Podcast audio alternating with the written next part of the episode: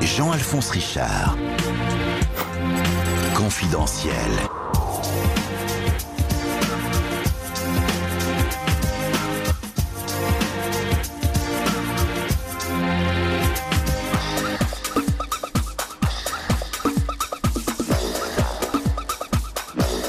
Hugh Hefner n'était pas seulement un roi du sexe recevant en robe de chambre, mais un révolutionnaire. Avec Playboy, il avait décidé de dévoiler les désirs les plus secrets de l'Amérique, de dynamiter le puritanisme, d'assassiner l'hypocrisie, avec pour seule armée des filles déguisées en lapins.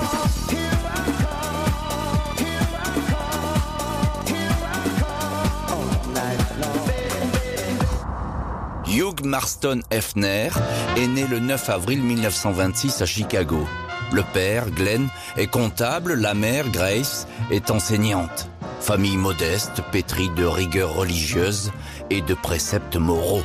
L'un des ancêtres de la famille n'est autre que le gouverneur William Bradford, personnage historique apparaissant comme l'un des pères du puritanisme. La croisade que Hugh Hefner va mener dans quelques années est conditionnée par cette enfance où on ne lui enseigne qu'une chose, le vice est diabolique et le péché est partout. Hugh Hefner et son petit frère Keith grandissent donc sur les bancs de l'église méthodiste. On ne manquait de rien, mais il y avait beaucoup d'interdits à la maison. On ne se prenait jamais dans les bras et on ne s'embrassait pas, racontera Hugh Hefner. Son père acceptera plus tard de tenir la comptabilité au début du magazine Playboy, mais il n'ouvrira jamais la revue, ne tournera aucune de ses pages. Hugh Hefner est un élève discipliné. Il écrit des histoires d'horreur et il est doué pour le dessin. Au lycée, il se fait appeler F, histoire de prendre un peu de distance avec la famille. Avec ce diminutif, j'avais le sentiment d'être notre personnage, dira-t-il. Un an et demi dans l'armée à la fin de la guerre, Hugh Hefner ne participe à aucune bataille. Il est employé à trier de la paperasse dans un bureau. Retour à l'université dans l'Illinois, étudiant en psychologie.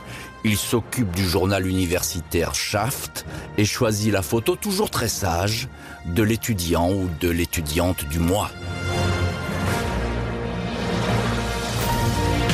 RTL. Confidentiel.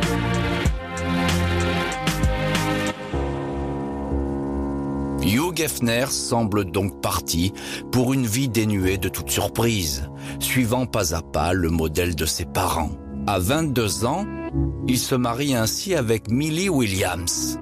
Ils se sont connus à l'université où cette jolie brunette était inscrite en sociologie. Hugh Hefner, empêtré dans les principes familiaux, n'a jamais connu aucune fille avant Millie, ni flirt, ni aventure plus poussée. Il gardera de sa première nuit de noces, dans la chambre de bonne de la maison familiale, un souvenir épouvantable.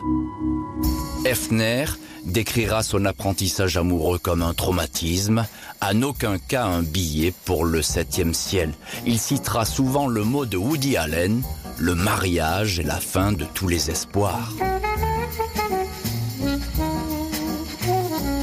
Hugh Hefner va passer dix ans avec Millie Williams. Deux enfants, une fille Christy et un fils David qui participeront un jour à l'aventure Playboy. Pour nourrir la famille et payer le loyer du petit appartement de Chicago, Hefner multiplie les boulots éphémères. Il travaille au service des abonnements du magazine Esquire, puis se lance sans succès dans le dessin de presse humoristique. Il trouve un job chez un fabricant de carton qu'il quitte, dira-t-il, après avoir été sollicité pour dénoncer le comportement des employés noirs. Hugh Hefner entre ensuite au service des ventes d'une petite entreprise de presse, PDC, qui édite des magazines spécialisés dans les armes, les vacances et la photographie. D'autres revues visent un public nettement plus masculin comme The Modern Man qui affiche une pin-up à presque chaque page. Un petit cahier inséré dans le journal est dédié à des photos de filles un peu plus dénudées. Des photographies d'art, est-il indiqué, histoire de contourner la censure postale. Hugh Geffner retient l'idée et commence à rêver à un magazine qui exaucerait les rêves de tous les hommes adultes restés des adolescents avec ce précepte, le sexe est le principal élément de motivation dans l'histoire de l'humanité. Hugh Geffner n'a plus de temps à perdre. Il a 26 ans, son épouse est enceinte de leur premier enfant. L'heure est donc venue d'essayer de faire fortune. Hefner imagine un journal consacré à sa ville de Chicago, mais personne n'y croit. Il pense donc à un magazine pour adultes, à condition de se démarquer des misérables revues existantes, le plus souvent vendues sous le manteau. J'avais en tête de faire un journal pour des lecteurs plus sophistiqués, pas un magazine de sexe. Il fallait donner bien plus que cela. Hugh Geffner rassemble toutes ses économies, 600 dollars. Il emprunte de l'argent à ses amis. Sa mère lui avance même 1000 dollars. Hefner veut baptiser son magazine Stag Party, qu'on peut traduire par soirée entre hommes, mais finalement ce sera Playboy, avec pour marraine la silhouette de l'actrice la plus affriolante du moment, la blonde Marilyn Monroe. Jean-Alphonse Richard. Confidentiel. Hugh Geffner, qui, dans ses premières années, ses années de jeunesse, a donc déjà tracé, ou dans tous les cas imaginé, les grandes lignes de son fabuleux destin. On parle du créateur de Playboy, personnage de l'Amérique moderne, avec notre invité Nicole Bacharan. Bonjour et bienvenue sur RTL. Bonjour. Merci beaucoup Nicole Bacharan d'avoir accepté l'invitation de Confidentiel. Vous êtes, on peut le dire, la meilleure spécialiste de l'histoire contemporaine de l'Amérique. Euh, une histoire bien sûr construite avec des symboles et il n'en manque pas dans la vie du jeune Hugh. Le premier de ces symboles, c'est sans doute la religion. Euh, Nicole Bacharan, on est alors dans les années 40, 50 euh, et on ne rigole pas du tout avec les croyances et la bigoterie en Amérique. Non, on, ne rigole pas. Déjà, Hugh Geffner est né dans une famille méthodiste. Ce sont des protestants très stricts, euh, où même on désapprouve la musique, euh, où on désapprouve la danse et où on, évidemment on n'envisage même pas euh, la sexualité hors mariage ou, avant le mariage. Et outre ce milieu familial, religieux, il y a l'atmosphère. On est en pleine guerre froide où les États-Unis veulent incarner le bien contre le mal face à l'Union soviétique athée, donc des États-Unis religieux, croyants, l'atmosphère aussi du macartisme où on fait la chasse aux pervers, c'est-à-dire les homosexuels. C'est une atmosphère très étouffante sur le plan des mœurs. Malgré cela, Hugh Hefner sent que le vent tourne. On, on, sent que ça craque de tous les côtés. Et Hefner, qui a fait des, des études de psychologie, il a aussi passé un semestre à faire de la sociologie à, à Chicago, où il a étudié euh, les rapports de Alfred Kinsey. Ce professeur qui a fait les deux rapports Kinsey en 49 et en 53 sur la sexualité des hommes, la sexualité des femmes.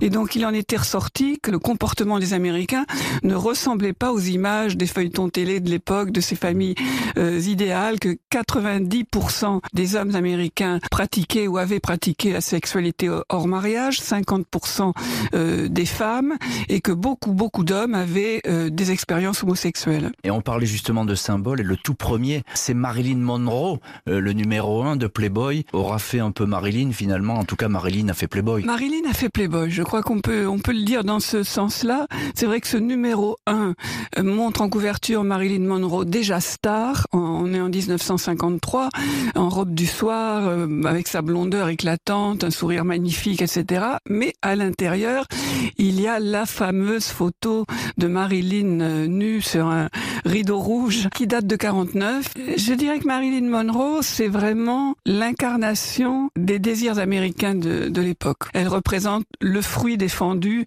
et elle est immensément populaire. C'est une immense star. Donc, ce qui nous montre aussi que le prétendu puritanisme n'est pas si, si en forme que cela. RTL confidentiel. Jean-Alphonse Richard.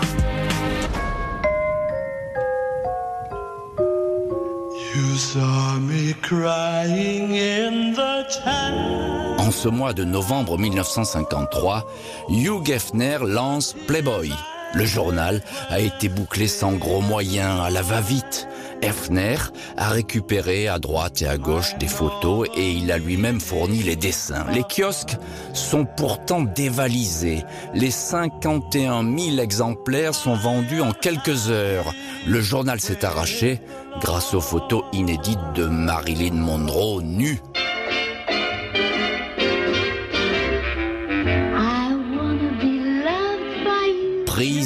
Un calendrier destiné à l'origine aux GI américains, mais qui n'a jamais vu le jour. Hefner les a rachetés pour seulement 500 dollars à un imprimeur qui ne savait pas quoi en faire, le coup du siècle. Hugh Hefner, jeune papa qui n'a jamais fait parler de lui, est le premier surpris par son succès et par la recette qu'il a concoctée faire un magazine qui mélangerait tous les styles, une aimable discussion entre Picasso, Nietzsche, la musique, le jazz et le sexe. Hefner ajoute, si vous êtes un homme entre 18 et 80 ans, alors ce magazine est fait pour vous. Sophistication, humour et piment. Il ajoute, soyons clairs, dès le départ, il ne s'agit pas d'un journal familial.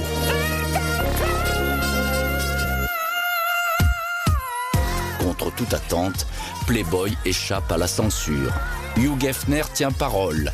Il ne publie pas uniquement des filles courvêtues au fil des pages, mais également de grandes interviews de célébrités, écrivains, artistes, hommes politiques. Le journal prône ouvertement la libération des mœurs.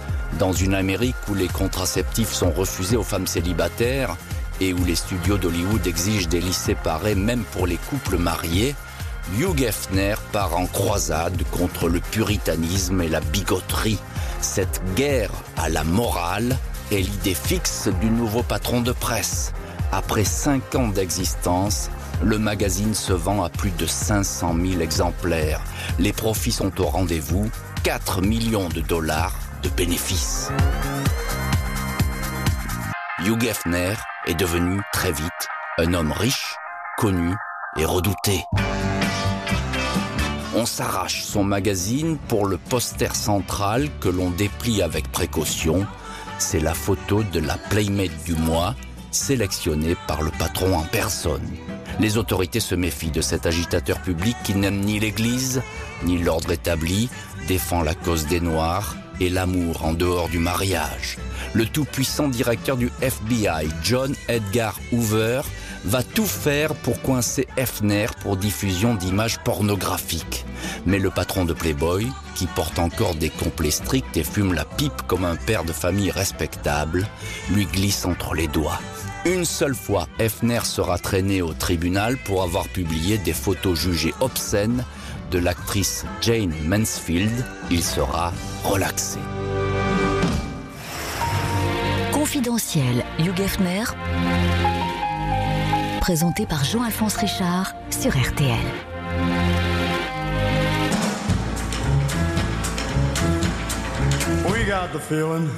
En ce tout début des années 60, Playboy dévore son créateur. Il change de vie, divorce de Millie, une épouse lassée par les infidélités d'un homme qui accède à la postérité. Hefner retrouve ainsi la position qui lui convient le mieux, le célibat, libre de mener comme il l'entend la plus extravagante des vies. Pour son journal, Hefner trouve un logo qui sera bientôt reconnaissable sur la planète entière. Signe de ralliement de tous les mâles en goguette. Un bunny, un petit lapin. Référence directe au nom du bar qu'il fréquentait alors qu'il était étudiant, la Bunny's Taverne tenue justement par un certain Bunny. Le lapin à nœud papillon symbolisera à tout jamais Playboy. Servira d'enseigne à une chaîne de clubs, les clubs Playboy, où toutes les hôtesses porteront la même tenue dessinée par la styliste noire Zelda Wynne Valdez. Un body rose et noir, tablier à dentelle et coiffe équipée de grandes oreilles de lapin.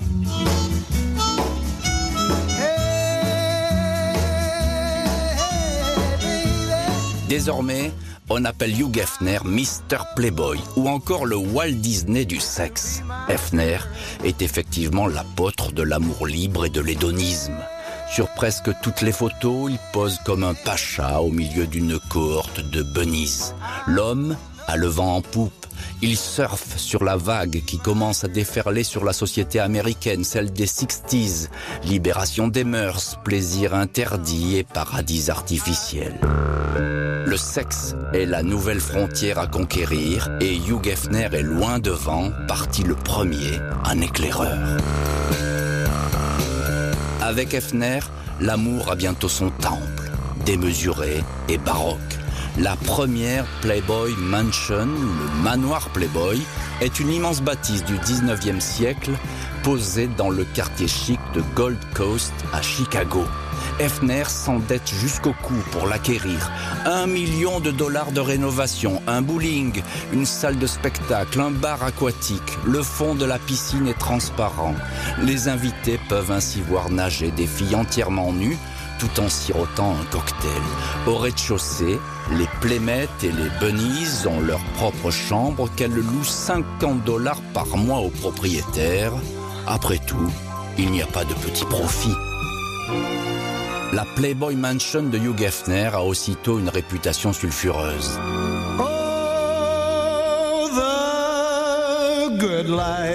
Les fêtes y sont décadentes. On y consomme des amphétamines et beaucoup d'alcool. On y croise le crooner Tony Bennett, le jazzman Nat King Cole, l'écrivain Norman Mailer et une ribambelle de jeunes femmes tout aussi ravissantes les unes que les autres. Un jour de 1967, Hefner reçoit dans son manoir d'éminents professeurs pour un très sérieux congrès de sociologie qui se terminera en authentique orgie.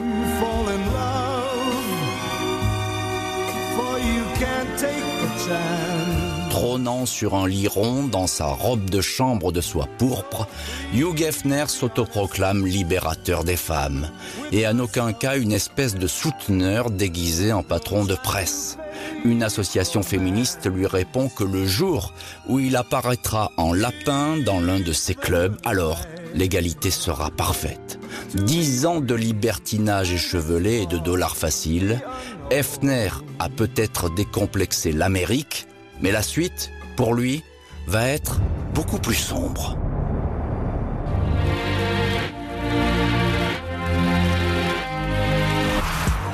Confidentiel.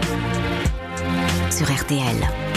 Hugh Hefner, dont le succès est rapidement retentissant, qui fait fortune avec Playboy. Nous sommes dans le studio de Confidentiel avec Nicole Bacharan, pour qui euh, la civilisation américaine n'a aucun secret. Comment Nicole Bacharan expliquer la réussite spectaculaire de Hugh Hefner? Euh, C'est quand même pas seulement une opération marketing, Playboy. Il, il, veille sur Playboy comme sur son bébé. Il ajuste à maintes reprises le, le contenu de Playboy. Il a parfaitement compris, c'était pas très difficile, il faut le dire, que quand même le succès de Playboy, ce sont ces jeunes femmes déshabillées et ces fameuses playmates. Donc il y en a une qui est choisie chaque mois pour être mise en avant. Mais euh, Hefner a craint toujours d'être un peu classé dans le trash. Et donc il écrit ces fameux éditoriaux. Il écrit sa philosophie. C'est un libéral dans tous les sens du terme. Donc euh, libre entreprise, initiative individuelle, liberté sexuelle. Et au fil du temps, il enrichit Playboy aussi de ses fameuses interviews réalisées par euh, Alex Ali, le biographe de Malcolm X, qui est vraiment un écrivain, un journaliste. Il y a de très grandes personnalités qui répondent à l'invitation de, de, Playboy. Je pense à Martin Luther King, à Miles Davis, à Stanley Kubrick. Donc il y a un vrai contenu intellectuel et culturel dont chacun sait que c'est quand même le prétexte pour acheter Playboy sans, trop se cacher. Euh, il s'autoproclame philosophe, Hugh Hefner. Il s'autoproclame aussi grand euh, féministe. On peut en douter un petit peu quand même, non? Oui, je pense qu'on peut en douter. Hugh Hefner fabrique le personnage du joyeux célibataire. C'était suspect hein, dans les années 50. On pensait qu'un homme qui était célibataire au-delà de, de 25 ans, disons, était probablement gay, cachait quelques secrets sur sa vie privée. Non, Hefner met du glamour dans ce joyeux célibataire. Il le dit très explicitement. Il s'agit de profiter des plaisirs que peut offrir la femme sans s'impliquer émotionnellement. Donc la femme, c'est ce gentil petit animal euh, tout à fait charmant et qui vous procure de très agréables moments, mais ça ne va pas au-delà. Et d'un autre côté, c'est vrai que tout au long de sa vie, euh, Hefner défend euh, le droit à l'avortement, le droit à la contraception, le droit à une sexualité libre, l'égalité de, salaire.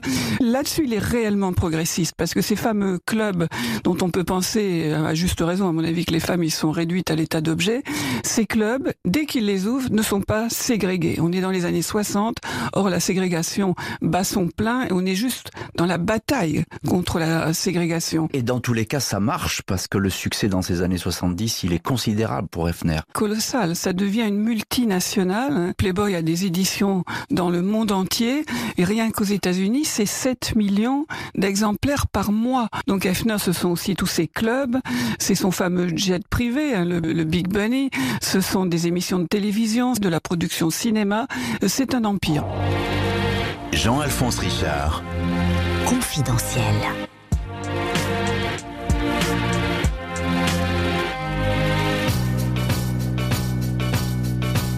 En cette année 1975, Hugh Hefner a 49 ans et plusieurs visages.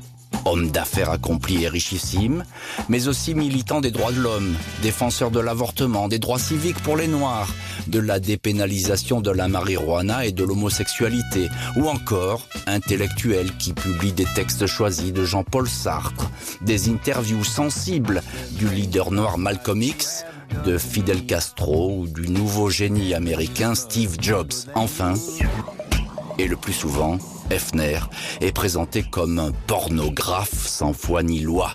Les gens projettent sur ma vie leurs rêves, leurs fantasmes et leurs préjugés. Soit ils sont fans, soit ils sont jaloux, soit ils ne sont pas d'accord, dit Hefner.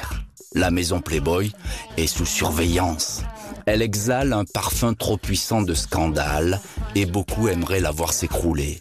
Une journaliste infiltrée décrit l'envers du décor des clubs Playboy. Rien de vraiment très chic. Des filles exploitées, des horaires harassants et des clients miteux. Mais c'est surtout le suicide de la collaboratrice de la première heure de Hugh Hefner qui fait vaciller l'Empire. Cette proche de Hefner, Bobby Arnstein, 34 ans, venait d'être condamnée à 15 ans de prison pour trafic de drogue quand elle s'est donné la mort.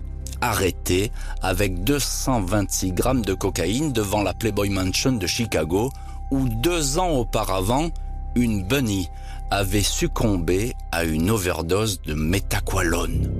Lors des interrogatoires, Bobby Arnstein a refusé de témoigner contre son patron. Hefner n'a pas été inquiété, mais le président Nixon a inscrit son nom sur la liste des ennemis de l'État américain. Je n'ai jamais pris de cocaïne ou de drogue dure, se défend Hugh Hefner, qui désigne un complot destiné à l'abattre. Le puritanisme reste l'opposant le plus acharné à une société libre et démocratique, clame-t-il. La Playboy Mansion de Chicago ferme ses portes. Malgré ce revers, Hugh Hefner veut que la fête continue. Une nouvelle Playboy Mansion voit donc le jour dans le quartier de Holmby Hills à Los Angeles. Encore plus extravagante que la première. Une grotte artificielle, un zoo privé où se côtoient des chimpanzés et des oiseaux exotiques, et même un souterrain pour les entrées et sorties discrètes des hôtes les plus connus. À l'entrée, un avertissement en latin prévient le visiteur.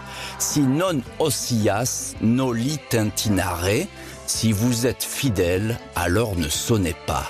Tous les fêtards célèbres d'Hollywood connaissent le lieu. Marlon Brando, Jack Nicholson, Warren Beatty, Tony Curtis. Les Stones sont des locataires permanents. Keith Richards provoque un début d'incendie et Mick Jagger aurait été un jour mordu aux fesses par une bunny déchaînée.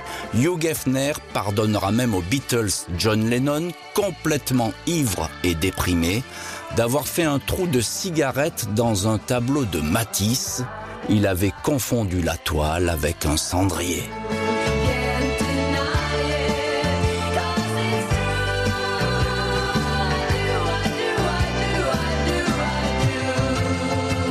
Confidentiel. Confidentiel. Hugh Hefner sur RTL. Les années passent et la fête devient répétitive. Hugh Hefner reçoit dans sa robe de chambre rouge et sa casquette de capitaine. La croisière s'amuse, mais le cœur n'y est plus tant le lieu a désormais des allures de maison de passe. De moins en moins de bunnies et de plus en plus d'escort girls rémunérés pour tenir compagnie aux invités. Le sexe des années 80 ne répond plus aux mêmes critères que celui des décennies précédentes. Playboy n'a plus rien d'un magazine unique et provocateur, il passerait même pour un journal destiné aux vétérans du libertinage. La concurrence fait rage, le porno déferle et les ventes déclinent. Playboy a beau être célèbre, ce n'est plus qu'un petit joueur dans l'industrie du sexe écrit le Financial Times. À cette époque, Hefner est dépossédé de ses casinos londoniens, accusé de fraude. Il perd aussi la licence de son établissement de jeux d'Atlantic City. Les Playboy Club ferment, même le Playboy Building de Chicago est mis en vente, cet immeuble où sur le toit, un immense lapin en nœud papillon illuminait la ville. Hugh Hefner a 60 ans, affaibli par une crise cardiaque, mais bien décidé à faire comme si Playboy était toujours Playboy. Le roi des célibataires se remarie à Kimberly Conrad, playmate de l'année, de 38 ans sa cadette. Contre toute attente, le couple restera 13 ans ensemble et aura deux enfants. Hefner ne lâche rien. Après l'administration Nixon, il affronte une commission sénatoriale sur la pornographie. Ronald Reagan veut mettre à terre Hugh Hefner. Le président américain voit en lui l'un des propagateurs de la peste pornographique qui mine l'Amérique. Avec une armée d'avocats, le patron de Playboy dénoncera la légalité de la commission et gagnera ce dernier combat contre les institutions. Hugh Hefner aimerait ne pas vieillir, mais il est loin le temps des années 60 et 70 où il inaugurait un avion de ligne à l'effigie du lapin Playboy devant une rangée de bunnies au garde à vous. Hefner devient la caricature de lui-même. Il fait l'apologie du Viagra dont il dissimule une pilule dans une bague spéciale. C'est véritablement une fontaine de jouvence, s'exclame-t-il. À 85 ans, il décide de se marier une troisième fois avec la blonde playmate Crystal Harris, 60 ans de moins que lui. Mais cinq jours avant la noce, la mariée se défile. C'est la première fois qu'une fille lui fait faux bon. Le mariage a finalement lieu quelques mois plus tard. Comme c'est bon d'être amoureux, dit alors Hefner, déçu que la fête soit assombrie par le témoignage d'une autre playmate, Holly Madison, qui publie un livre accablant sur la vie quotidienne chez Hugh Hefner, décrit le vieil homme comme un manipulateur, dictatorial, libidineux, qui étiquette les filles comme du bétail et sélectionne ses préférés. Des soirées devant des films porno, des parties fines, un passage obligatoire dans le lit du patron. Nous devions rester à sa table toute la nuit. Nous pouvions danser tant que c'était en face de lui, dira la playmate. Hugh Hefner parlera d'un dépit amoureux.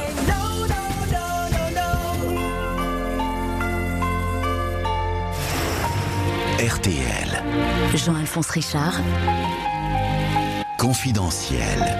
Hugh Hefner n'a plus que deux ans à vivre. C'est un homme fatigué qui ne fait plus peur à personne, ni aux ligues féministes qui ont trouvé à Hollywood de meilleures cibles, ni aux autorités qui ne craignent plus son magazine. Après avoir fait trembler les institutions, Playboy est rentré dans le rang, dévoré par Internet, noyé au milieu des autres magazines érotiques. Hefner reste le révolutionnaire en robe de chambre qui a changé l'histoire de l'Amérique, mais c'est désormais un fantôme qui appartient au passé. Le 27 septembre 2017, Hugh Hefner, 91 ans, s'éteint dans son lit rond de la Playboy Mansion de Los Angeles. La maison du péché était vendue depuis des mois, mais il avait obtenu le droit de l'habiter jusqu'à sa mort. Le créateur de Playboy a préparé ses obsèques dans le moindre détail et choisi l'endroit où il reposerait, au cimetière de Westwood Village à Los Angeles, tout près de la femme qui lui avait porté chance et l'avait rendu riche, sa première playmate en quelque sorte, juste à côté de la tombe de Marilyn Monroe. RTL, Jean-Alphonse Richard, confidentiel. Playboy, un titre passé de mode, un titre qui ne va plus réussir à créer le scandale et puis cette image usée jusqu'à la corde de son créateur Hugh Hefner, dont nous racontons la vie dans Confidentiel depuis une heure avec nous, Nicole Bacharan qui connaît toute l'histoire américaine et de l'histoire des mœurs ici. Hoover, on l'a dit, l'ancien patron du FBI, les présidents Nixon et Reagan, euh, tous ont voulu à un moment donné abattre Hugh Hefner. C'était le diable? C'était pas le diable peut-être, mais en tout cas c'était un, symbole. Le symbole au fond de ce que les milieux conservateurs pouvaient voir comme la décadence. Des mœurs relâchées euh, contre la famille. C'est vrai que J. Edgar Hoover, le patron du FBI qui est mort en, en 72, n'a jamais cessé de surveiller Hefner. Voilà, on se bat pour la famille et le retour en arrière et à, à l'Amérique traditionnelle. Est-ce que Hugh Hefner est le marqueur de 30 ans, 40 ans d'Amérique? Oui, je pense que, que Hugh Hefner a été un vrai marqueur d'une évolution américaine dans, dans, les années 60. Il a fabriqué des hommes et des femmes qui incarnaient pas forcément la liberté pour les femmes, mais en tout cas, très basiquement, la sexualité en dehors du mariage et pas forcément de s'engager euh, pour passer une vie ensemble. Il a été en fait assez rapidement dépassé parce que dans les années 70, là on est franchement dans, dans le dur de la révolution sexuelle avec tous les, les, les mouvements, euh, les mouvements hippies, toute, toute la contre-culture. Hefner, il, il s'inscrit là-dedans, mais néanmoins, il n'est plus aux avant-postes. Il est un peu ringard. Mais ça prendra longtemps avant que son empire ne s'effrite. Il, il, va vieillir avec son journal finalement, Hefner. Il ne va jamais vouloir le lâcher. C'est son journal. Et à la fin de sa vie, on voit quelqu'un qui ne représente plus grand chose, mmh. qui essaye d'être encore un playboy, mais qui ne l'est plus vraiment. D'abord, c'est un homme vraiment âgé. Il épouse une jeune femme qui a 60 ans de moins que lui. Ça commence à faire quand même euh, beaucoup. Il s'accroche à ses vieux symboles et notamment à son costume de soie et à son château, parce que c'est un château où il vit entouré toujours de ces jeunes femmes. Mais certaines euh, feront savoir, écriront même que ça n'était pas du tout un monde idéal, qu'il y avait beaucoup de manipulation, beaucoup de cruauté, et qu'au fond, ce, mythe Hefner était en train de s'effondrer. L'Amérique va oublier Hefner ou bien il euh, sera un cas d'école, quoi qu'il arrive? Vous savez que Hugh Hefner a ses, euh, ses, deux paumes imprimées dans le Hall of Fame à, Hollywood, donc il a une marque, il a une marque durable. Je pense qu'il restera comme un, une des icônes des années 60, une parmi d'autres. C'est une figure quand même suffisamment importante pour qu'on ne l'oublie pas. Hugh Hefner et ses bunnies. Merci beaucoup Nicole Bacharan de nous avoir parlé des années Playboy en Amérique. Merci à l'équipe de l'émission, Justine Vignot à la préparation. Philippe Duval à la réalisation. Je vous retrouve demain, 14h30, avec une silhouette qui défie le temps et une incroyable voix, celle de Chériline Sarkissian, alias Cher. Confidentiel. RTL, Jean-Alphonse Richard.